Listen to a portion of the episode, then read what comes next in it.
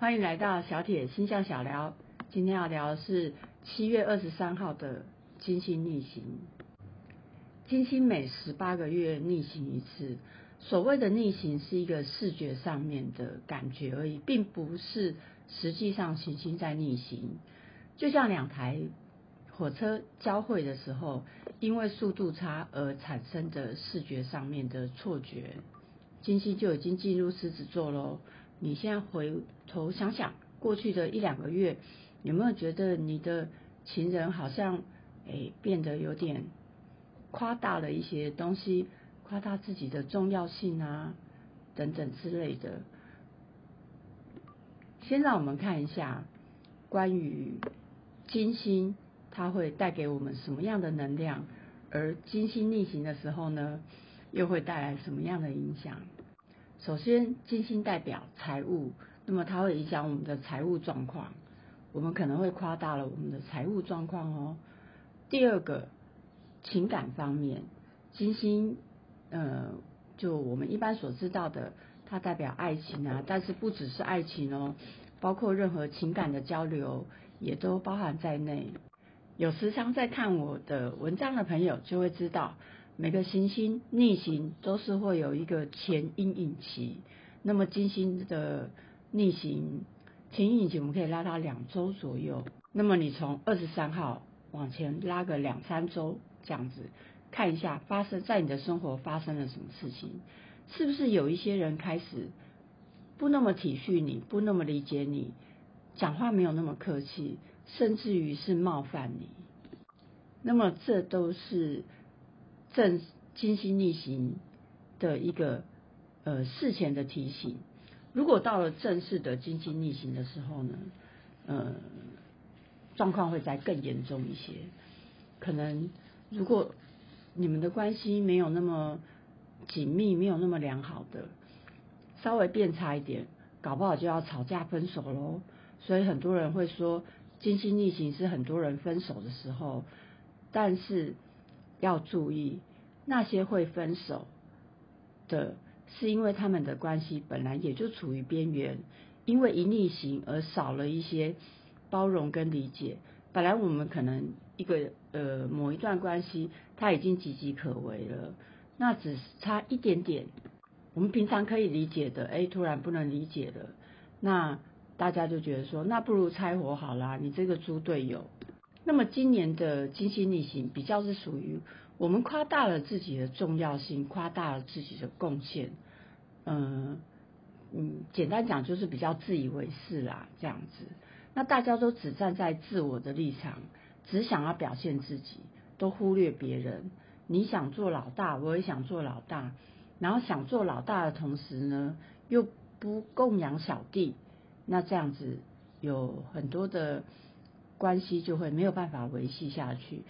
因为金星也是一个讲究平衡的，像天秤座的守护星也是金星，那么它是一个很讲究平衡的行星，你。如果关系失衡的时候，哦，我对你好，你不对我好，那这样子关系会非常容易出问题哦。所以在金星逆行的时候，如果你们本来的关系就呃在处在边缘，好像快要吵架，哦，有一股低气压的话，那不不如来互相聊聊。你可以跟对方说，哎，听说最近金星逆行哦，哦。金星逆行是怎样？你可以告诉对方，让两个人一起来看待这个金星逆行，因为这一定是双方的事情，不会是单一个人要负责的。当然，还有一个要劝告大家的，就是我们也不要对对方抱太高的期望，我们可能都忽略了自己其实也不怎么样哦。那我们接下来就来看看，呃，这一次金星逆行十二星座的。运势，请参考上升太阳跟金星，好，参考上升太阳还有你的金星哦。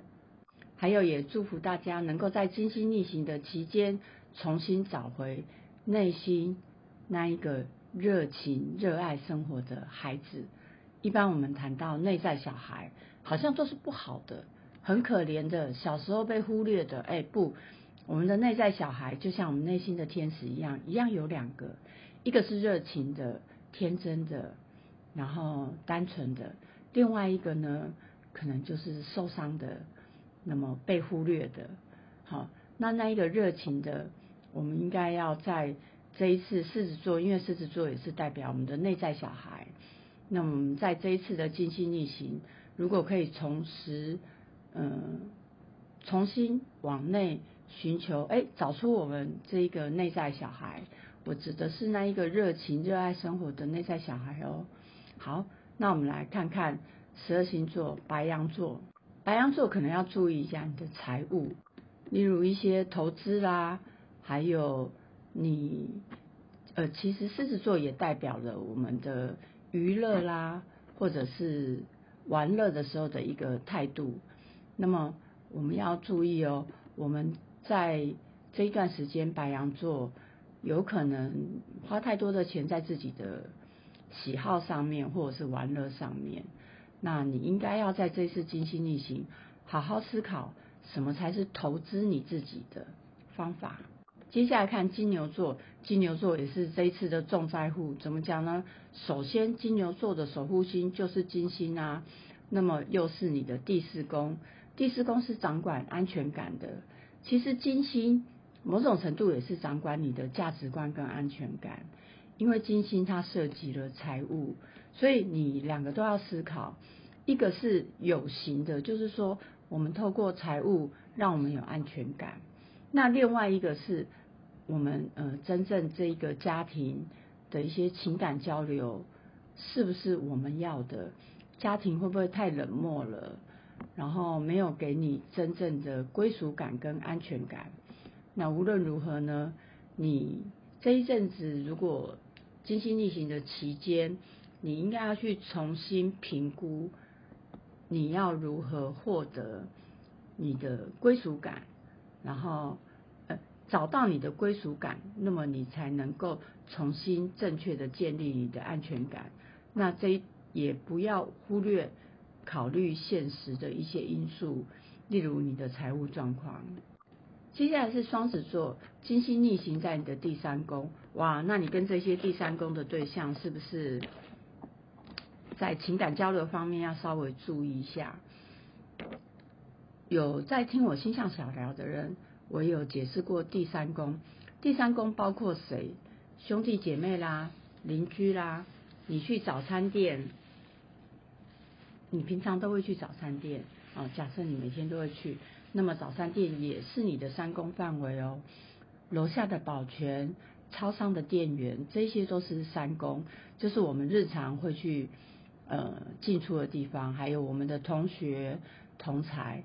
那么首先，呃，我们跟这些人，像同学啦、兄弟姐妹啊，建议不要有呃金钱的往来。